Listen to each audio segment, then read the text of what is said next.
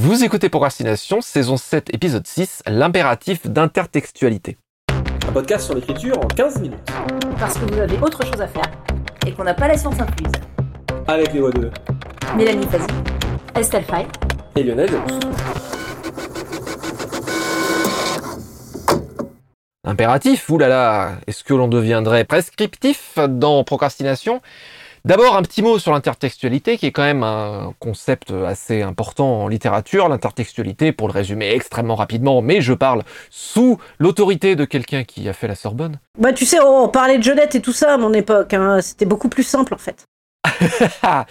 Euh, bah, en gros, L'intertextualité, c'est quand des textes se référencent mutuellement et les auteurs et autrices étant ce qu'elles sont, globalement, ça se devient souvent, se pousse un peu plus loin et construit sur les idées les uns et les unes des autres.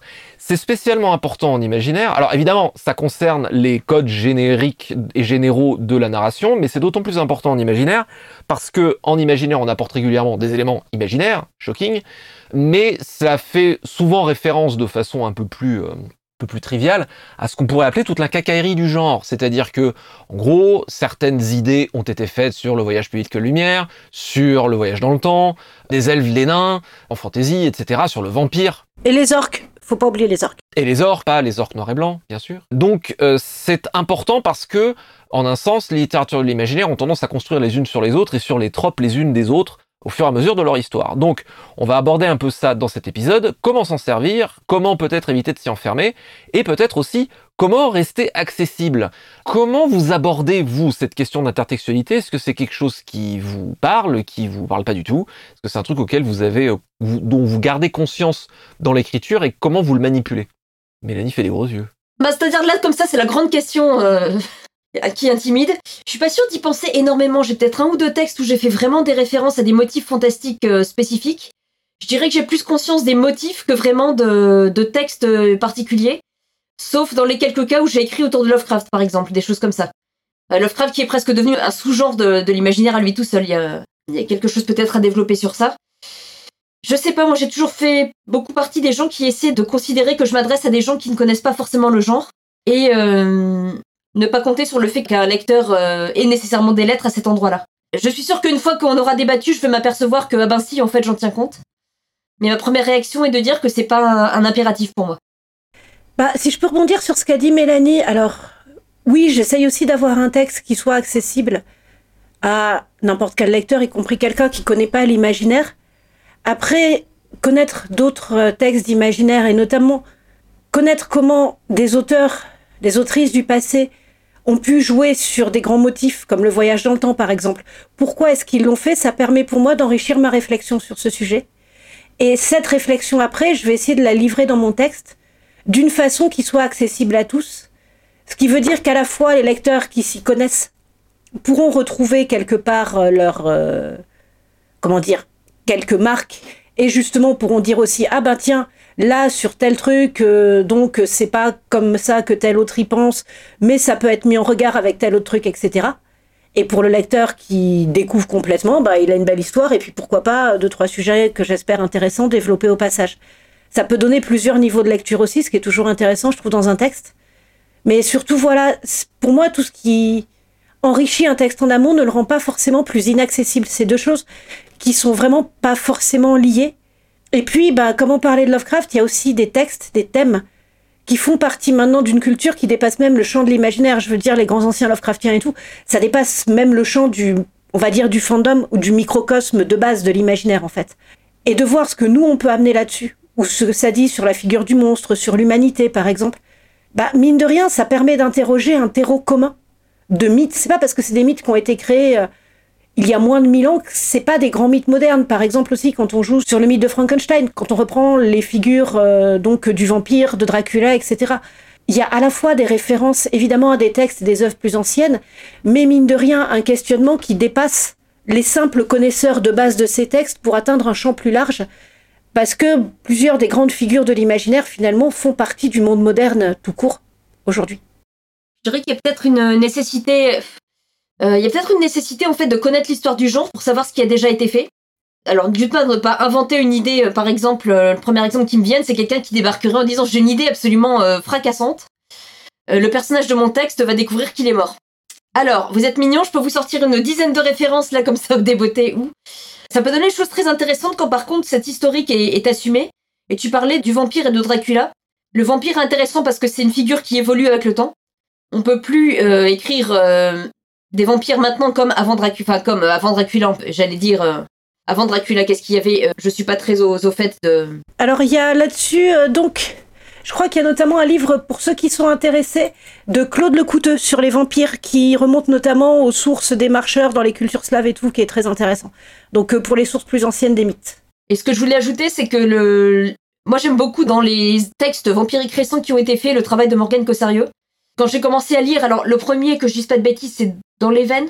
Euh, quand j'ai commencé à lire celui-ci, j'ai dit c'est- passionnant, c'est super bien écrit, mais ok le coup du vampire trash, j'ai lu euh, Poppy Z. Brad, j'ai lu tiens ça ça me fait penser aux frontières de l'aube. Et euh, méthodiquement à l'intérieur du bouquin, elle emmène ses personnages voir aux frontières de l'aube, elle cite Poppy Z. Bright. Et il y a tout ce truc de ok ce que je fais, comment dire, je rebondis sur des choses qui ont déjà été faites, mais je les intègre, comme ça je vous explique que je suis en train de rebondir dessus et que c'est conscient. Et je trouve ça extrêmement intéressant de détourner comme ça ce- cette impression qu'on peut avoir de figures déjà utilisées. Et pour moi, enfin, j'aime beaucoup le, le travail de Morgane Cossario aussi, et, euh, et mon bêta lecteur est un grand fan. Donc, euh, mais elle fait pas que détourner en fait des choses connues. Elle nous fait penser à ces références qu'on est beaucoup à avoir ou qu'on peut avoir la curiosité d'aller chercher si on les a pas, pour créer sa propre mythologie, mine de rien.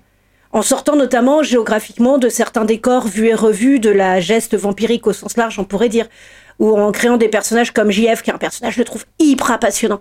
Euh, je vous laisse découvrir. Bref, et justement, elle peut aller plus loin grâce à ça. Elle peut explorer de nouveaux territoires aussi parce qu'elle sait sur quel matériau elle s'appuie en fait.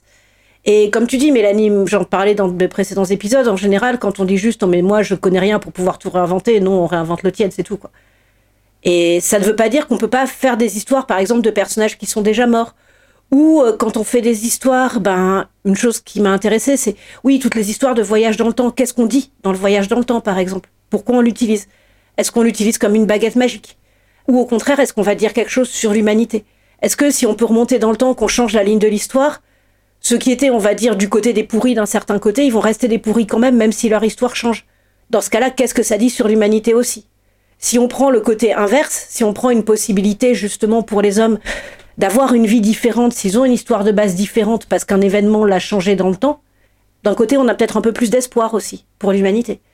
Il peut y avoir aussi de décider sciemment de modifier les règles du jeu. C'est en t'écoutant parler du voyage dans le temps, je repense à un livre qui m'a énormément marqué de, de Monseigneur et Maître Stephen King, qui est 221163. Et il y a une idée que je trouve sublime dans 221163, c'est que le, point de passage d'une époque à l'autre se produit, donc il s'agit d'un personnage qui euh, va, qui va dans le temps avec l'idée qui va empêcher le meurtre de Kennedy. L'idée absolument géniale de ce bouquin, c'est que le point d'entrée ne se fait pas, le point d'entrée dans le passé ne se fait pas en 63, mais en 58. C'est-à-dire qu'à partir du moment où il décide qu'il y va, il doit passer 5 ans dans le passé. Et le livre, finalement, ne raconte pas tant l'histoire autour de Kennedy, raconte comment un homme apprend à vivre dans une époque qui n'est pas la sienne. Ce livre est d'une force et d'une beauté à partir d'une idée, mais vraiment toute bête. Ok, le voyage dans le temps n'est pas instantané. On a 5 ans. On apprend à découvrir une époque.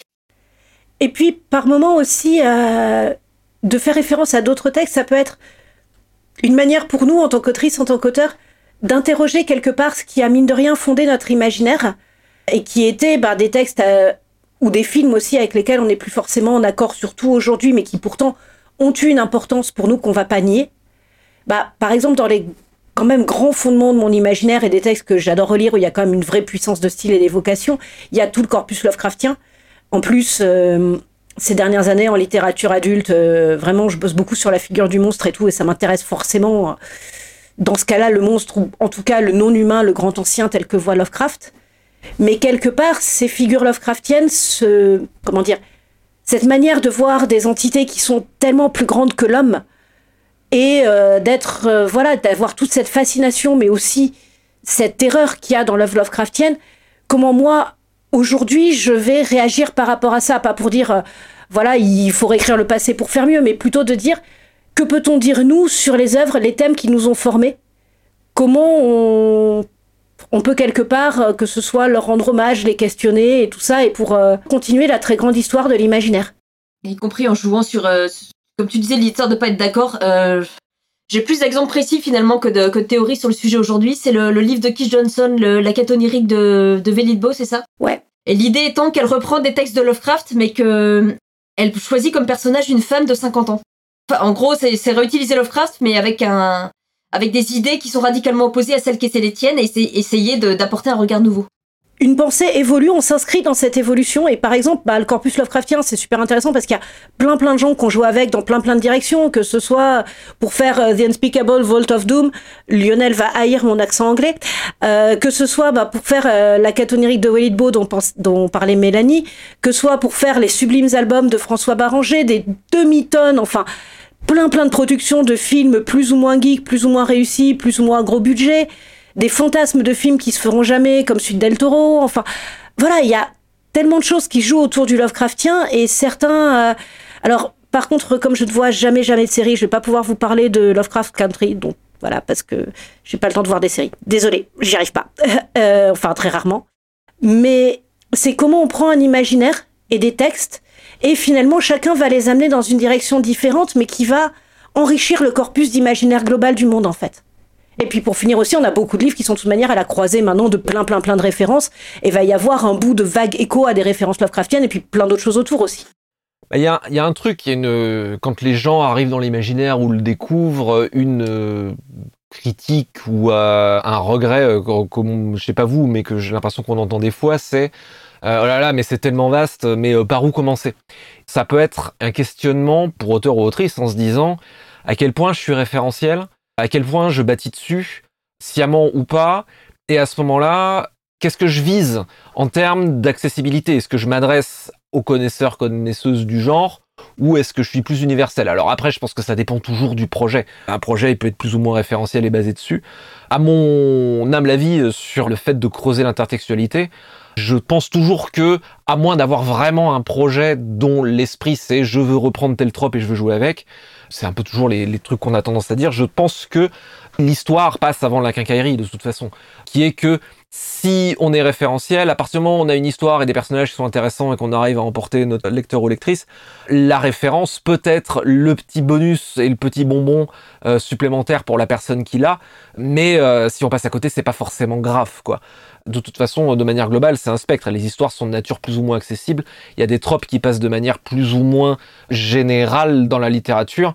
Et je pense que il faut accepter quelque part que on écrit toujours avec ce qu'on est à un moment donné. Ça rejoint un peu ce qu'on avait dit euh, sur l'épisode sur l'originalité, je pense, qui est que euh, il faut pas s'inquiéter, je pense, outre mesure de la pérennité et euh, de notre traitement et du raisonnement de la postérité de nos idées, parce que de toute façon, on est incapable de le juger et euh, si même on a de la chance, nos idées auront une postérité alors qu'on sera plus là. Mais euh, de toute façon, c'est une quête et une angoisse qui est un peu vaine. Alors c'est difficile des fois de s'en séparer, hein.